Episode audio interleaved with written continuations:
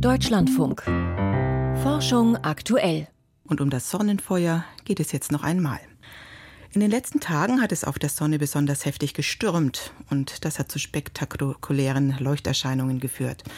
Polarlichter in Norddeutschland haben wir nicht oft. Michael Stang ist jetzt bei mir im Studio. Erst einmal kurz, was ist denn da genau passiert?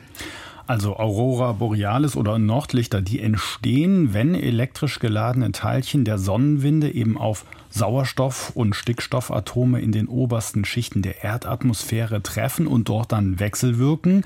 Dann kommt es eben zu diesem bekannten bänderförmigen und meist grünem Leuchten. Ja, und diesmal waren die Sonnenstürme so heftig, dass man in den vergangenen beiden Nächten, vor allem in Sachsen-Anhalt und Brandenburg, diese Polarlichter sehen konnte, ja, sofern man in einer dunklen Gegend irgendwo auf dem Land war. Jetzt bedeuten heftige Sonnenstürme manchmal auch Sturmschäden im Funkverkehr oder im Stromnetz. Du hast mal heute nachgefragt, äh, gibt es da Hinweise, ist da irgendwas passiert? Ja, also das habe ich vorhin Claudia Borries vom Institut für Solarterrestrische Physik des Deutschen Zentrums für Luft- und Raumfahrt in Neustrelitz gefragt. Ja, in ihr zufolge haben die Forschenden eben mit Hilfe der Weltraumwetterbeobachtungsmethoden tatsächlich Störungen gemessen und zwar in der Ionosphäre. Und je nördlicher sie geschaut haben, desto stärker waren da auch die Störungen. Also da sind vor allem Störungen in satellitengestützten Navigationssystemen, so diese Systeme, die wir im Auto oder im Handy haben, die können dann schon mal Positionsfehler ausgeben. Da geht es meist um ein paar Meter. Bei so Profisystemen, wo genau gemessen wird, kann das dann schon problematisch und auch teuer werden, wenn der Kontakt zu den Satelliten abreißt und alles etwas Zeit braucht, bis das wieder kalibriert ist. Große Schäden, muss man sagen, wurden jetzt allerdings nicht beobachtet, aber klar ist noch etwas anderes, nämlich das nächste solare Maximum wird zwischen 2024 und 2026 erwartet und das heißt, dass es in Deutschland bald häufiger Polarlichter geben wird.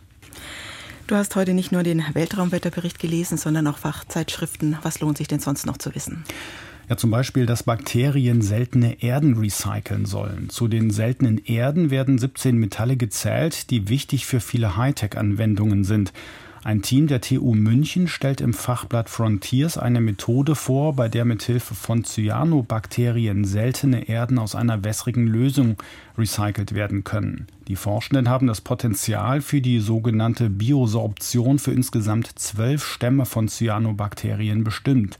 Im Laborversuch konnten die untersuchten Cyanobakterien Mengen der Metalle Lanthan, Cer, Neodym und Terbium absorbieren, die bis zu 10 Prozent ihrer Trockenmasse entsprechen. Die meisten der Cyanobakterien waren zuvor noch nie auf ihr biotechnologisches Potenzial hin untersucht worden. Fast jeder zweite Corona-Tote in Deutschland stammt aus einer Pflegeeinrichtung. Das geht aus dem Pflegereport der Barmer Krankenkasse hervor, der der Rheinischen Post vorliegt.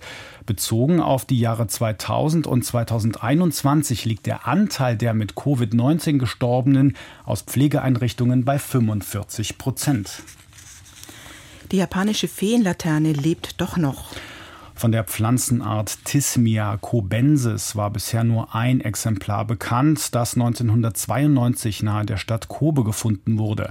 Trotz intensiver Suche tauchten keine weiteren Vertreter der Jamswurzelartigen auf, woraufhin diese Feenlaterne als ausgestorben galt. Nun wurden gleich mehrere Exemplare rund 30 Kilometer vom ursprünglichen Entdeckungsort entfernt entdeckt, berichtet ein japanisches Team im Fachblatt Phytotaxa. Alle Säugetiere mussten auf die Waage.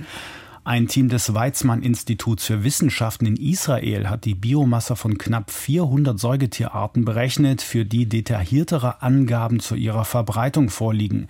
Mithilfe eines Algorithmus ermittelten die Forschenden anhand von Körpergewicht und geschätzter Verbreitung die Biomasse für die restlichen rund 4800 landlebenden Säugetierarten.